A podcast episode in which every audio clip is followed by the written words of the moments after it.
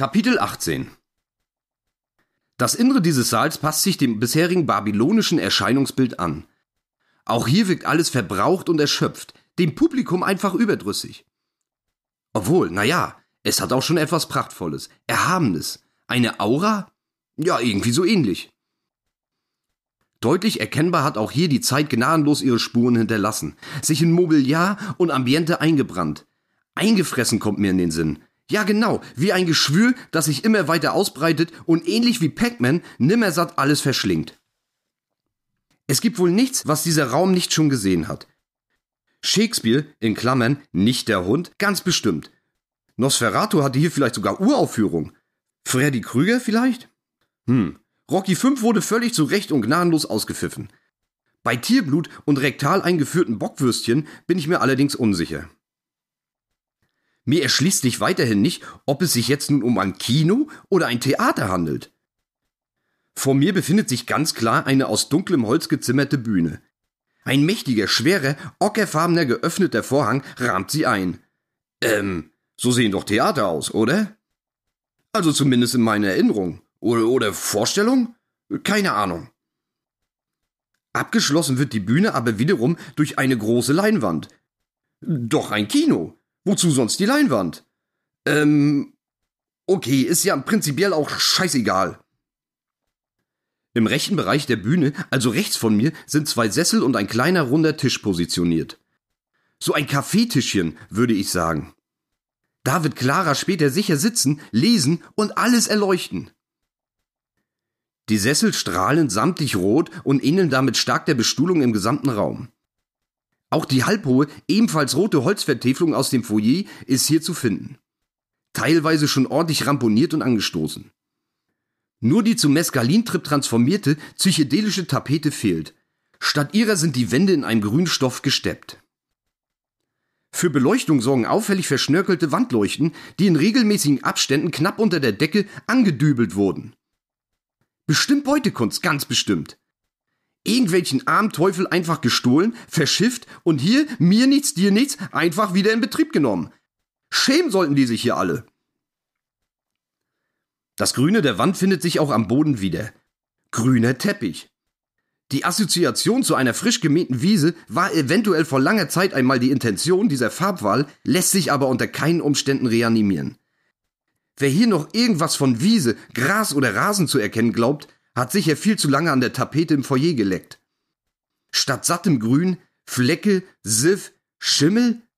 Ist das da Schimmel? Igittigit. Ich spüre ihn schon deutlich in den Lungenflügeln umhergeistern. In einer Ecke links von mir steht ein Klavier. Äh, könnte auch eine Orgel sein. Ein Flügel äh, ist es sicher nicht. Die kenne ich. Ob Clara später etwas spielt? Äh, kann sie überhaupt spielen? Bestimmt kann sie spielen. Warum auch nicht? Oh Mann, das wäre ja mal was. Zur achten oder neunten Zugabe kommt sie völlig durchgeschwitzt im weißen Bademantel zurück auf die Stage. Alles komplett verdunkelt. Nur ein einzelner Scheinwerferkegel nimmt sie ins Visier. Eigentlich bräuchte sie den ja gar nicht. Sie leuchtet ja selbst schon so wunderschön. Äh, egal. Schwebend setzt sie sich Richtung Flügel, in Klammern, in meiner Vorstellung ist es einer, in Bewegung. Ja, genau, schwebend, wie eine gute Fee, nur ohne Flügel. Die braucht sie ja nicht, sie hat ja schließlich den Mantel. In der Ecke am Instrument angekommen, trennen Clara und mich nur noch wenige Schritte. Ich kann sie fast berühren und bin gerührt. Mit engelsgleicher Stimme singt sie, äh, äh, ja, was, was singt sie eigentlich? Sicher etwas Schönes. Während ich noch nach dem passenden Song suche, realisiere ich, dass bereits Musik läuft. Wann wurde die denn eingeschaltet? Ist mir gar nicht aufgefallen. Was hier gerade den Raum beschallt? Keine Ahnung, nie gehört. Nervt aber. Der Sound der Lautsprecher ist zwar deutlich zu vernehmen, ich kann sie allerdings nirgends entdecken.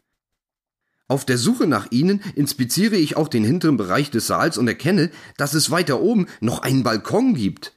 Nennt man das so? Ähm, Oberrang, glaube ich, oder? Ob man da noch sitzen darf? Äh, wahrscheinlich nicht. Sicher schon vor einem halben Jahrhundert gesperrt, das gibt die Bausubstanz einfach nicht mehr her. Ich sollte dort sitzen, ganz genau. Niemand müsste mich in seiner unmittelbaren Umgebung ertragen. den Aussätzigen einfach auf die Empore abschieben. Wie einen Pestpatienten im Mittelalter, übersät mit schwarzen Flecken und eitrigen Beulen, auf eine einsame Insel vor den Toren der Stadt zum Sterben ausgesetzt. Tja, da ist er wieder, der babylonische Patient. Sag ich doch. Okay, die Umgebung ist ausgecheckt. Ähm, wie spät ist es inzwischen? Es müsste doch auch langsam mal losgehen. Zum wiederholten Male der Kampf mit der Umhängetasche, dem Schirm und dem Telefon. Und, ähm, gewonnen! 19.12 Uhr. Eine gute Viertelstunde also noch.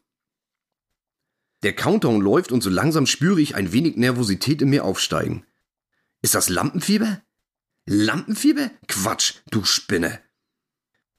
Naja, was ist, wenn doch der Reihe nach gelesen wird?